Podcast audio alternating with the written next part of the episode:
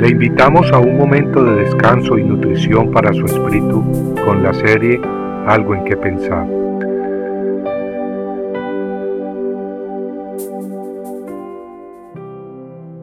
¿Está alguno enfermo?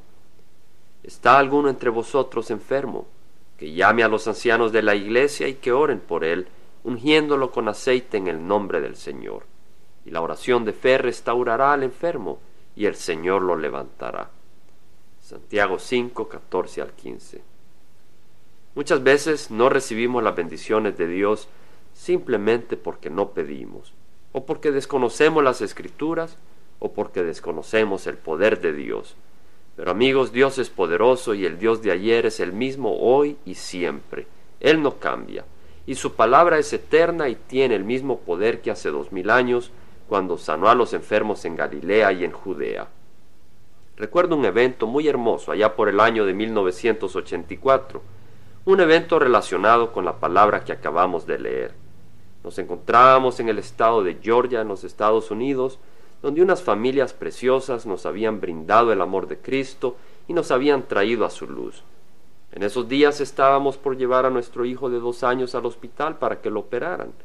Ante la necesidad de operar a mi hijo, había orado y lo había dejado todo en las manos del Señor. Sin embargo, los hermanos de la iglesia le dijeron a mi esposa que lo lleváramos a la iglesia para que lo ungieran con aceite y oraran por él, porque Dios lo podía sanar. Cuando me di cuenta que lo que los hermanos decían estaba en las escrituras, decidí obedecer.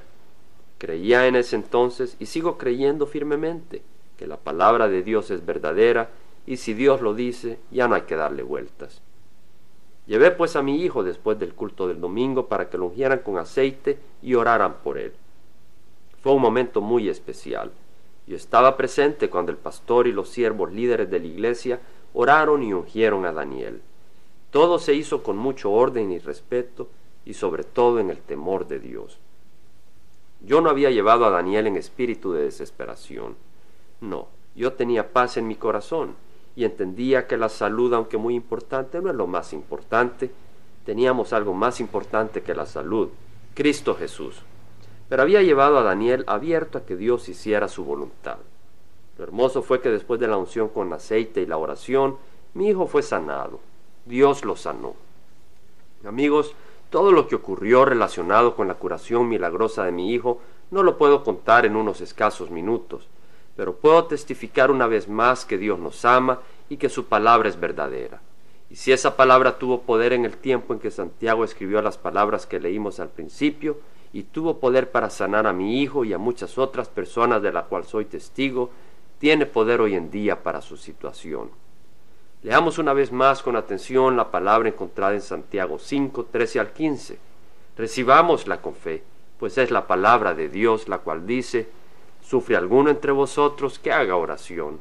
¿Está alguno alegre que cante alabanzas? ¿Está alguno entre vosotros enfermo que llame a los ancianos de la iglesia y que ellos oren por él, ungiéndolo con aceite en el nombre del Señor? Y la oración de fe restaurará al enfermo y el Señor lo levantará. Y si ha cometido pecados, le serán perdonados. Compartiendo algo en que pensar, estuvo con ustedes Jaime Simán. Si usted desea bajar esta meditación, lo puede hacer visitando la página web del Verbo para Latinoamérica en www.elvela.com. Y el Vela se deletrea E L B de verdad E L A, donde también encontrará otros materiales de edificación para su vida. Puede también escribirnos al Vela Pio Box 1002 Orange, California 92856, Estados Unidos.